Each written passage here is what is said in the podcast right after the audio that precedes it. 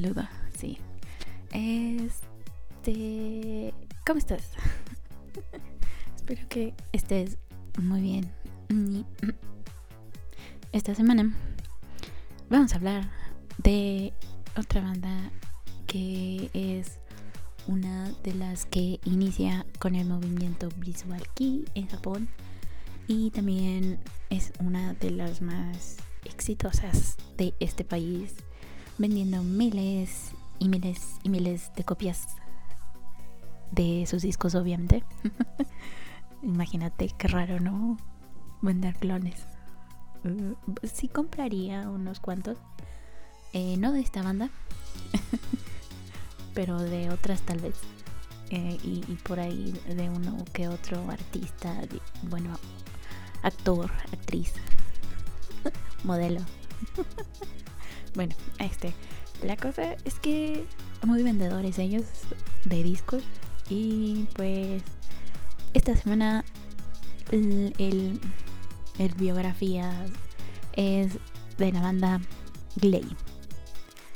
Y pues como sabes, otra vez usaremos nuestra maquinita del tiempo para viajar al año 1988 y vamos a llegar hasta Hakodate, Hokkaido, en Japón.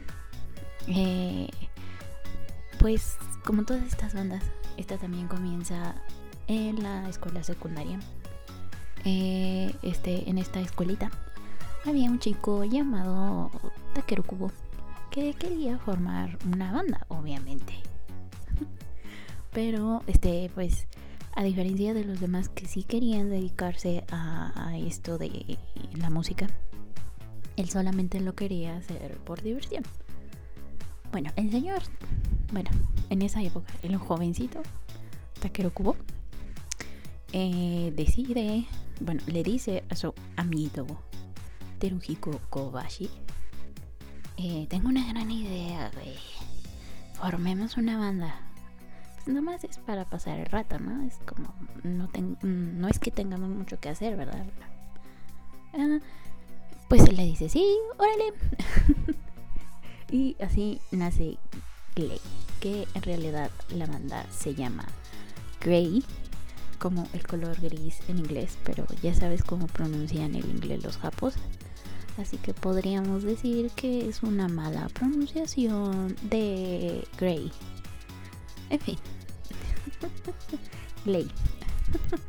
Este Takuro invita a Teru para que se les una baterista, que es otro amiguito de ahí de la escuela.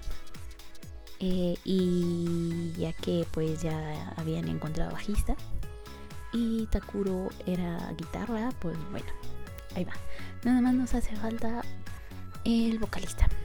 Mm, Teru hace una grabación y se la da a Takuro quien queda fascinado con la voz de Teru y le dice, mejor tú sé el vocalista y ya vemos qué hacemos con el baterista. Teru acepta y pues les faltaba baterista y también querían otro guitarrista. Eh, y para cubrir el puesto del el segundo guitarrista, Takeru invita a Hisashi Tonomura a unirse pero pues este lo rechaza porque ya estaba en una banda de pompa, pom pom pom pom. ¡Qué feo! Ay, punk rock. Nada que ver, nada que ver con el punk. Este, bueno, en esta banda de punk, y lo iba a decir otra vez. en esta banda de punk rock llamada Ari. Sashi ya estaba tocando con ellos y pues se sentía mucho más a gusto tocando ese tipo de música que em, la que les proponía Takuro, que era más tirándole al rock pop. Eh, bueno, la cosa es que poco tiempo después de esto, la banda Ari se separa y pues ya que Hisashi quería seguir tocando, acepta la propuesta de Takuro y se une a Glay. Así que sí, es lo bueno de, no cerrar las puertas por completo. Bueno, entonces cuando llegó el año de graduarse de secundaria, la banda ya contaba con cierta fama en el pequeño lugar de donde venían, su, pueblito. Y pues allá sí llenaban los lugares en donde se presentaban en vivo. Así que pues cuando se gradúan deciden mudarse a Tokio allá por el año de 1990. Em, y pues la cosa es que ahora sí ya se iban a tomar en serio esto, ya iban buscando fama y pues eh, el cochino dinero, ¿no? Pero pues la cosa no, no les fue fácil al principio, ¿no? Obviamente. Porque el bajista y el baterista de en ese momento deciden quedarse en Hakodate y ahora había que buscar los reemplazos. Por suerte, Shingo, uno de sus amigos de la secundaria, también se había mudado a Tokio y se une a ellos como baterista. Pero pues a pesar de ser conocidos en su ranchito, en Tokio no eran nadie.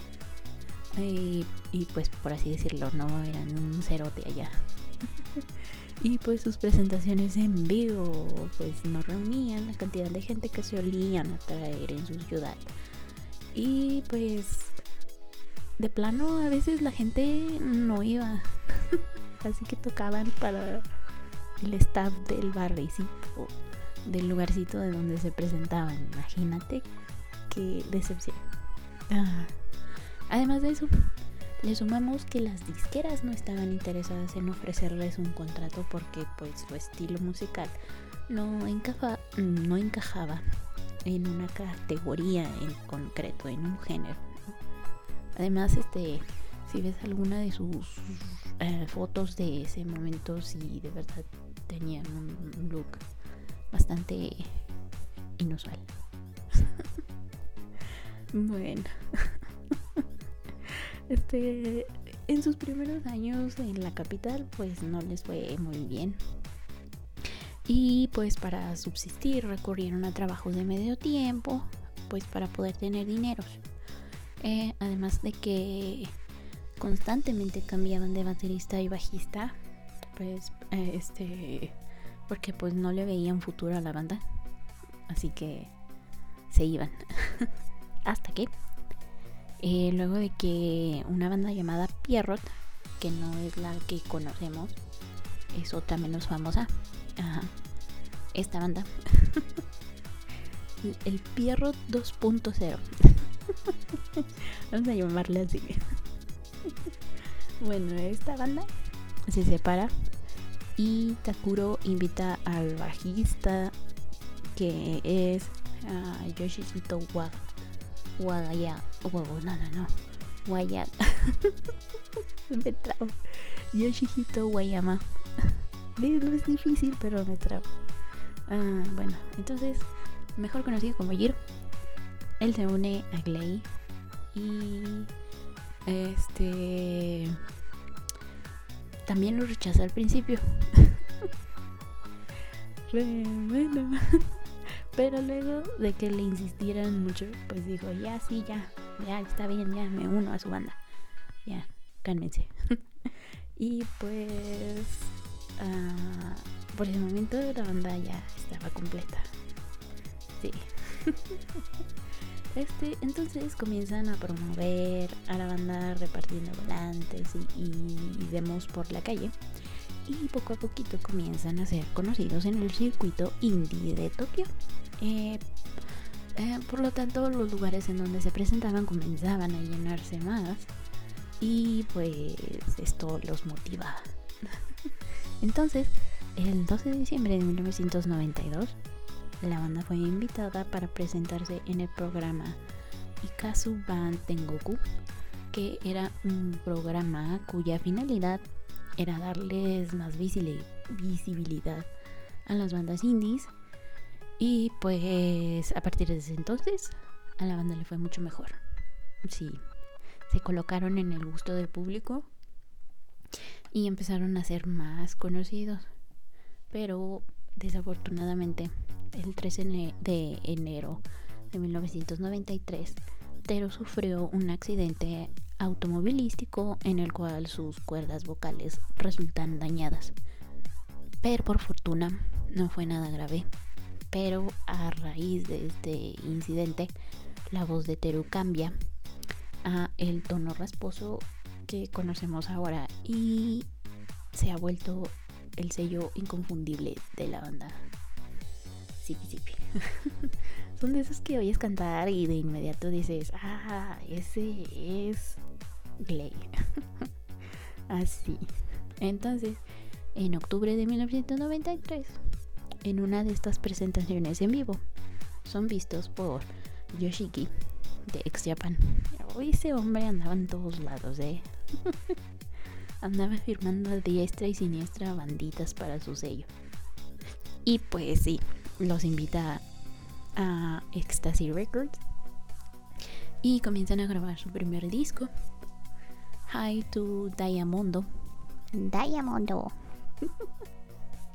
Me gusta. Este, el cual, del cual, del cual se desprende el sencillo Rain. Eh, y este fue lanzado eh, cuando ya se había firmado con la disquera Platinum Records el 25 de mayo de 94 y como la cosa ay perdón y como la cosa iba bien pues se van de gira por Tokio Osaka y Nagoya. Ay hablando de Nagoya nada que ver con esto pero me acordé de la, de la gallinita de Tonarino Kaibutsu-kun que se llama Nagoya bueno este ya con la banda Major o sea se ya con disquera grande lanzan el álbum Speed Pop que alcanzó el puesto número 8 en el Oricon. Y pues con ello viene la primer em, colección de videos, apariciones en programas de TV, giras con entradas agotadas y pues el ingreso de el tecladista D.I.E. o Die. Muere, muere, bastardo, muere. No. No, eso no. Bueno. Este se sale Akira, que era el, baterista, y pues se quedan sin baterista. Pero para salvar el día llega Toshimitsu Nagai, mejor conocido como Toshi Nagai. Eh, y pues este pasa a ser el nuevo baterista. El primer gran éxito de la banda se da en 1996 cuando sale su tercer álbum, Beat Out. Y a partir de ese momento se da el gran despegue de Lay a la fama, consolidándose como su. No, consolidándose como una de las grandes de Japón con su álbum The Love, que es el cuarto, que llegó a vender más de un millón de copias. Se presentan por primera vez en el Nippon Budokan en septiembre de 1996 y pues para ellos este fue un sueño hecho realidad. Imagínate de van de llenar medianamente barecitos en su rancho a no llenar nada en Tokio a ahora llenar el Nippon Budokan que como sabemos y he mencionado anteriormente es uno de los recintos más grandes para realizar espectáculos en Japón. Sí. Bueno, en agosto del 97, su doceavo sencillo, However, estuvo dos semanas consecutivas en el primer puesto de todos los rankings, eh, aunque brevemente el single Ian de Sard lo desplazó una semana. Pero no te preocupes, a la siguiente regresaron al primer puesto y se quedaron ahí por otras tres semanas seguidas. Para que veas el tamaño. y a partir de ese momento era raro que los singles que ellos producían pues no llegasen al primer puesto. Y pues también llegaron a vender más del millón de copias, lo cual los colos, los colo, los colosca. Ay, nueva palabra, colosca. Ay, a la pobre academia de la lengua de estar sangrando los oídos con esto. Eh, bueno, total. La cosa es que eran el tercer artista con mayor número de ventas en el país nipón. Y este. qué padre. Su 16 sencillo, Winter Again, les hizo ganar el Japan Award de 1999, el cual es considerado como el premio más importante a la música en Japón. Y pues con todo lo anterior y con este premio, premio, te digo, bueno, con este premio ya sabemos la calidad de banda con la que estamos tratando. La cosa es que el periodo del el periodo de 96 al 2000 Ley era una de las bandas más exitosas, eh, llegando a colapsar el sistema telefónico en 1998, cuando miles de fans intentaban reservar boletos para su próxima gira. Así que así de grande es la fama de Ley ahí en Japón. Imagínate tú queriendo buscar un boleto y la línea está colapsada. Diablos. Eso sí es fama. bueno, entonces en ese año la banda también estaba en proyectos individuales. Eh, Hisashi escribía libros. Escribe libros, me parece que tiene ahí como tres o cuatro libros. Em, además tenían programas de radios. De radios. Hoy no más. que pues si bien iban a tocar con otras bandas y eso. Em, pues seguían estando en ley y, y pues nada, famosos. este, pero a principios de 1999, D.I.E. deja la banda y entra como I para reemplazarlo como tecladista. Pero tiempo después eh, grabarán, grabaron el cover de la canción Misery en memoria de Hide, el miembro fallecido de X Japan. Sí, muy ocupados ellos. El 23 de agosto del 2000 sacan un nuevo sencillo llamado Tomodoi Special Thanks. Em, y con ello realizan su gira más mm, e, extensa me trabo. La X me causa problemas. Como a los matemáticos.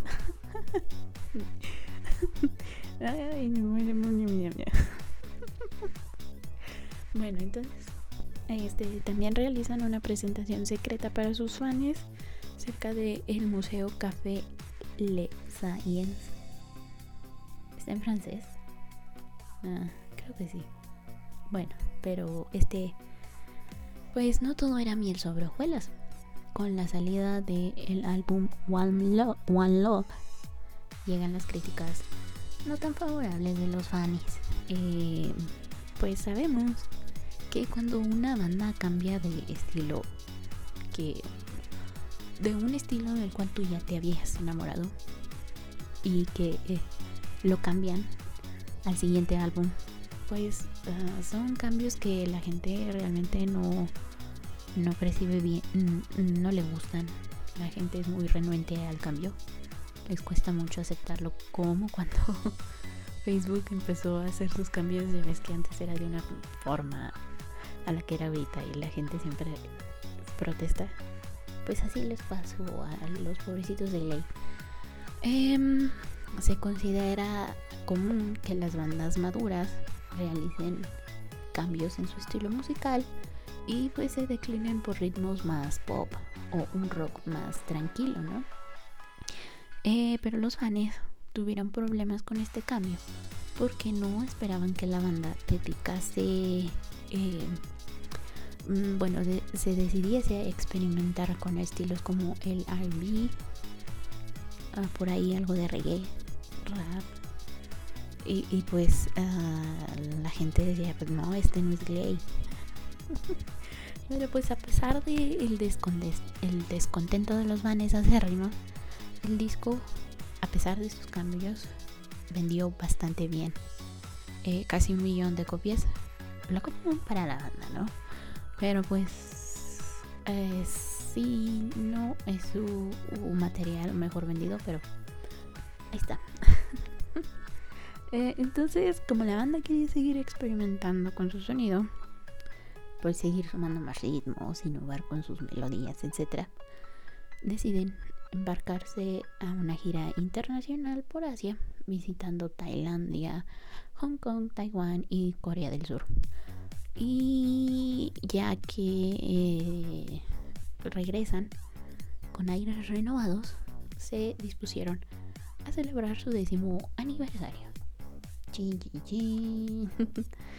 Eh, pero antes, chisme de hace 20 años en Tafalandia.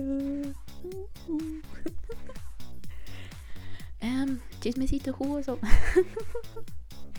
en el año 2002, Teru contrajo matrimo- matrimonio con la también cantante Amy Onuki, eh, que tal vez tú la conozcas porque es miembro del dúo Puffy Amiyumi. Sí, sí, una de ellas. Yo las confundo, a mí se me hacen idénticas. Pero bueno, la cosa es que en marzo del 2003 eh, anunciaron el nacimiento de su primer hija. Eh, además, Teru ya tenía tres hijos de su matrimonio. No, no dos hijos. Dos, sí. Tenía, tenía do- dos hijos, una, una nena y un nene. Y pues tres hijos. este, además, fíjate que, que por ahí, por esa época, hubo rumores de que se separarían. Pero eh, busqué información y solamente eran rumores, no salió ningún artículo oficial, ningún comunicado, nada. Y pues siguen juntos. Felicidades a la pareja. Uh. Este, también ahí en el año 2003, una galería de arte dedicada a Gley se abrió en su ciudad natal, en Hakodate. Esta galería se llamaba Art Style of Gley. Y este se, se, se, se encontra- se encontraba en el Winter Hall, que es un edificio famoso, famoso de aquella ciudad. Y bueno, la cosa es que este mu- museito estuvo abierto hasta el 2007. En fin, fin del chisme de hace 20 años. que dijeron, no va a haber chisme. Ahí está, no, no, no, no, no, no, no. Sí, mínimo debe haber un chisme. si no, no se disfruta. bueno, entonces, regresemos a la celebración del décimo aniversario de Glade. En el 2004, este, y para dar inicio a esta fiesta, Glade se presenta en el concierto Rock, Rock Volumen 3, cuyo nombre fue tomado de un festival indie organizado por Glay allá en el año 89 en su rancho. sí. Este, en esa época contó con dos ediciones. O sea, se ya habían hecho el primero en el- en el 89, el volumen 1. El volumen 2 me parece que fue en el 90. Ah, y esta es la tercera edición del 2000. Que quedamos cuatro. Soy muy mala con las fechas. Bueno, entonces lanzaron su noveno álbum de estudio First The Frosty First Few View The Frustrated con su respectiva gira Glay. Eh, ahí este es nombre, este nombre es largo. Aviso que me voy a trabar, así que Glay Glay Concert Tour 2004 X-Rated. Y en octubre, lo tengo que decir pausado si no me trabo. Este, en octubre, perdón, Glay comienza ah, con el Glay Arena Tour el 2004 The Frustrated Extreme Hirota el 17 de julio julio fue el concierto pre-expo en, en, en el Universal Studio Japan. El 31 de julio realizaron la tercera edición del Glay Expo, que fue el principal acontecimiento del año para la banda. Tocaban para 100.000 almas cuando empezó a llover mientras interpretaban However. Obviamente tuvieron que parar el concierto durante una hora, pues porque instrumentos, ¿no? Cablecitos. este. Y este. Pues la cosa terminó sin problemas, lo bueno. Este, al fin del año se celebró el Countdown Live in, in Mese Come Together el 31 de diciembre y este fue exclusivamente para el, el Flan Club. y para terminar las fiestas por el décimo aniversario, se lanzó la compilación White Road Ballad Best Singles en enero de 2005 y con el 10th Anniversary Year's Final Great Mode Tour. No, Dome. Dome Tour de 2005 llamado White Road. Ya, ya, ya. Ay. Eh, bueno, entonces el final fue el Day 10 10th Anniversary Year. Este Final Glade Osaka for Days Special, o sea, cuatro días de, de presentaciones en vivo de la banda. Sí, luego de tremenda celebración la banda se toma un descanso por allá del año 2005 para dedicarse a sus actividades individuales. Em, Jiro crea una banda junto a Sawao Yamanaka, guitarrista de The Pillows. Ah, y tenemos que hablar de The Pillows. y el baterista de, la banda Strainer. Eh, Jinpei. Eh, ah, espérate, ¿cómo se llama? No, el baterista se llama Shinpei Nakayama y pertenece a la banda Strainer. Y los tres formaron la banda llamada The Predators. Por ahí me suena el nombre, creo que escuché algo, pero no me acuerdo. Mira, mira, lo voy a buscar. Ah, bueno, Teru y Hisashi forman el grupo Really. really. Junto al baterista de The Mad Capsule Markets y el bajista Koji Ueno de la banda de Mitchell con Elephant. Elephant con Elephant. Eh, realizando un cover de Akunohana de la banda Bhakti, de la cual ya hablé. Si no lo has escuchado, ve y escúchalo. Eh, de la cual este sale este cover en el disco tributo de, eh, de Bhakti, que por ahí también lo mencioné en su biografía. Si no lo has escuchado, ve y escúchalo. Durante este descanso, se le informa a la prensa que la banda decidió separarse de la agencia Unlimited Group. Y la razón que dieron fue que, que con dicha agencia no podían avanzar como banda y que tenían sentimientos encontrados al respecto. O sea, que no sabían si querían seguir juntos o, separarse. Eh, ay. había rumores de que sí se separarían, pero no hubo declaraciones oficiales.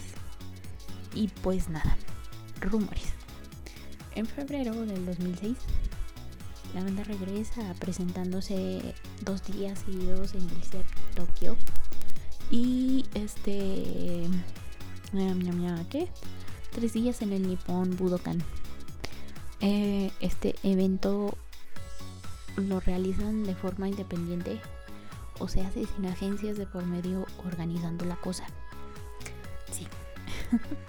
Entonces, después de que organizan este evento, deciden firmar con Amuse, eh, la empresa de Keisuke Southern All Star de Kubata en 2006. A pesar de que de Takuro había formado su propia empresa, pues no quisieron que la empresa de Takuro se hiciera cargo de la banda. Qué cosas, ¿no? Entonces el 12 de julio de ese mismo año lanzan su cuarto single, G4, con el que vuelven a sus raíces de rock and roll clásico. A rockear se ha dicho. Pero incorporan sonidos eléctricos y un estilo parecido al de la banda The Beatles eh, de la cual Takuro y Tero son fans. Ujú. Sí, pi. El 31 de enero de 2007 lanzaron su décimo álbum titulado Love is Beautiful, de, que, contiene 14 temas, obviamente llegando al primer puesto del rango Oricon. Del rancón. Como dije, Oricon se me, se me juntó con ranking. Bueno, me entendiste. Eso espero. Este. em, la cosa es que es la banda.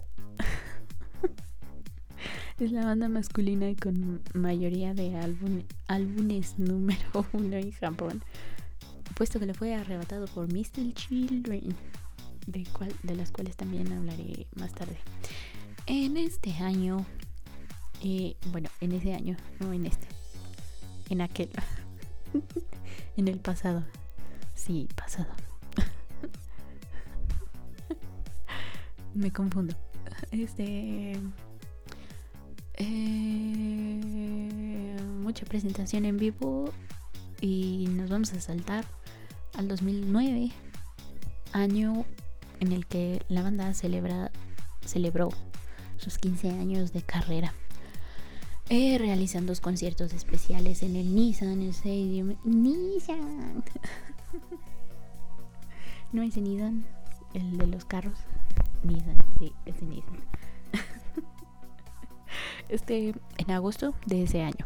Luego lanzaron seis temas eh, de el mini álbum llamado oh, mie, mie, mie. ¿Cómo? Ay, no me acuerdo cómo se llama. Algo de Your Dream. El 4 de marzo lo lanzaron. La canción de ese año. Este. No, la canción principal. La canción principal tiene una duración de 13 minutos. 13. 13 minutos. Y cuenta la historia de la banda. Eh, Takuro declara que esta canción eh, sería el mensaje que le gustaría dejar a los fans si fuese a morir y, que se necesitaron 7 años para poder terminarla. Imagínate cuánto tiempo le, le invirtió a esta canción de 13 minutos. Wow. Eh, el video promocional se dividió en dos partes porque 13 minutos.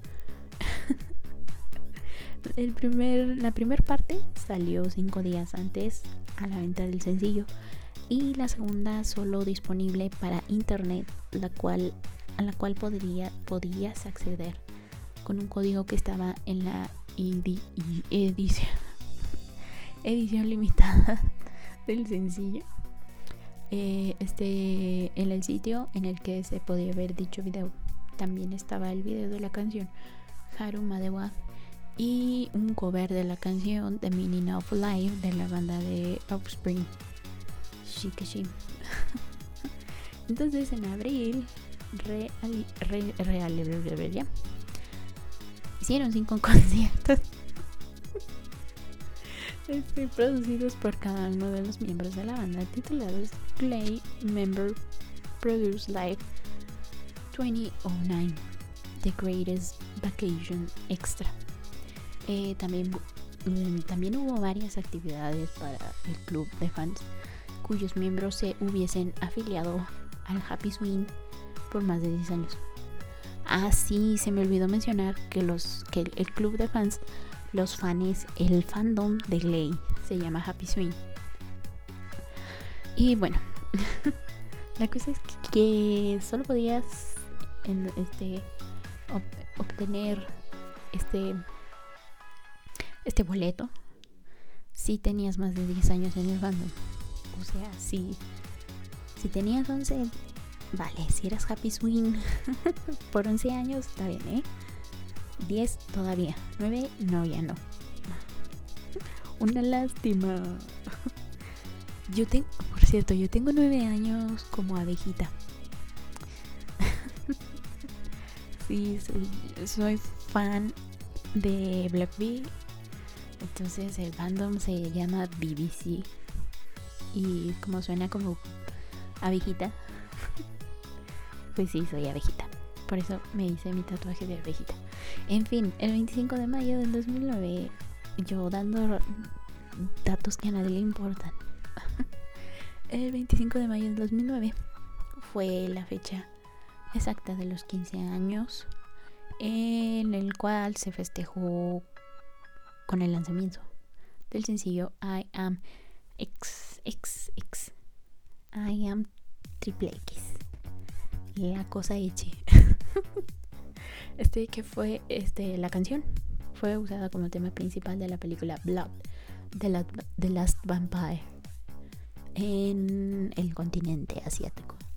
Que aquí también voy a dar un dato inútil que nadie quiere escuchar, pero lo voy a decir de todos modos. Em, yo vi la película Blood de las Vampire antes que Blood sí. Entonces yo estaba esperando ver una saya parecida a la de esta película. Y la saya que vi en la serie nada que ver con la de la película, entonces me decepcioné. Ah, malo. ¿En qué estaba? Ah, sí. El primer, este, no, también se lanzó un triple CD recopilatorio titulado The Great Vacation Volume 1 Super Best of Glade. El primer CD tiene los singles lanzados desde el 2000 junto con el segundo CD y una nueva versión de la canción You You Yuwaku. en el segundo igual también Y en el tercero son tomas inéditas de los temas. Me trago. A partir de ahí, todo fue giras y varias presentaciones en vivo. Así que nos saltamos al año 2010, cuando la banda lanza su primer sencillo digital llamado Let Me Be.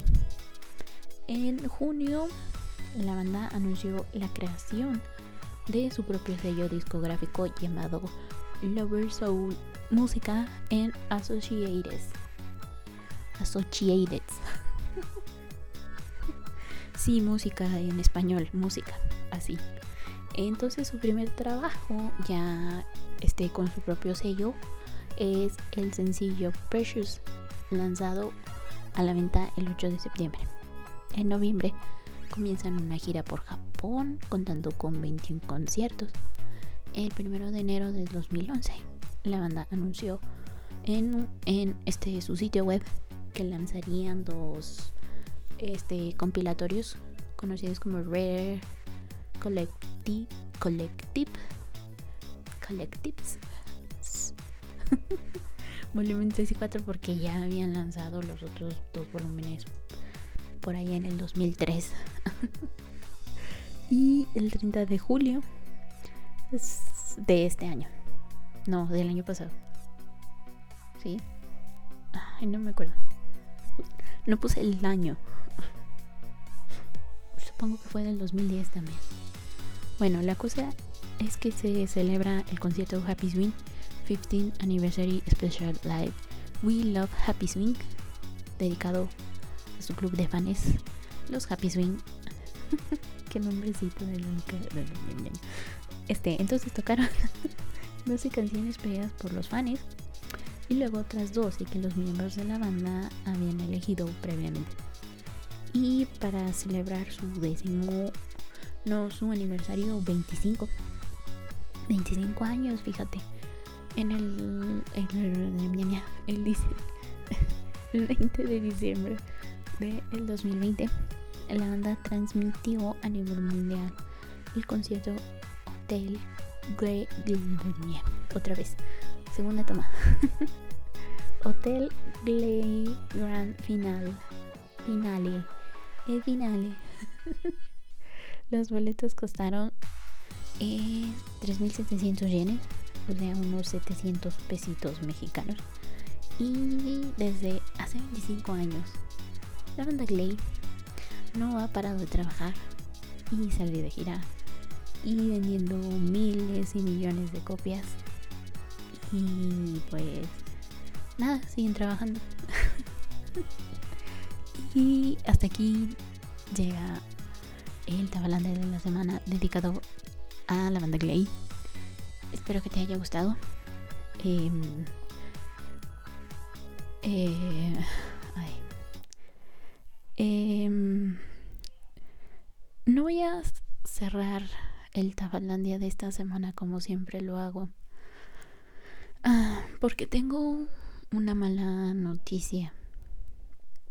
El miércoles miércoles 20 de mayo eh, a través de un comunicado se dio a conocer el fallecimiento de el mangaka Kentaro Miura que él escribía Berserk y otras historias más pero su, su trabajo más conocido fue Berserk del que pues tú sabes soy fan desde hace tiempecito. Ah, él falleció el 6 de mayo, pero hasta el día jueves vendría siendo ya en Japón, porque pues ya sabes la diferencia de horarios. Em, bueno, eh, al parecer sufría de un mal cardíaco y eso ocasionó su muerte. Y... Ay, me pegó más. me pegó más de lo que pensé que, que me iba a doler. en serio me... Bueno, sí, no, no esperas una noticia así. Y, y eh, a pesar de que solo conoces su trabajo, al menos yo siento un cariño especial por la obra y por lo tanto por el autor. Y sí me, me duele. No me voy a poner muy sentimental. Solamente voy a decir ah, muchas gracias y hasta, hasta siempre. Sí voy a estar triste, son un, par de días más, pero estaré bien. y pues nada, gracias y hasta siempre, mi hora sensei.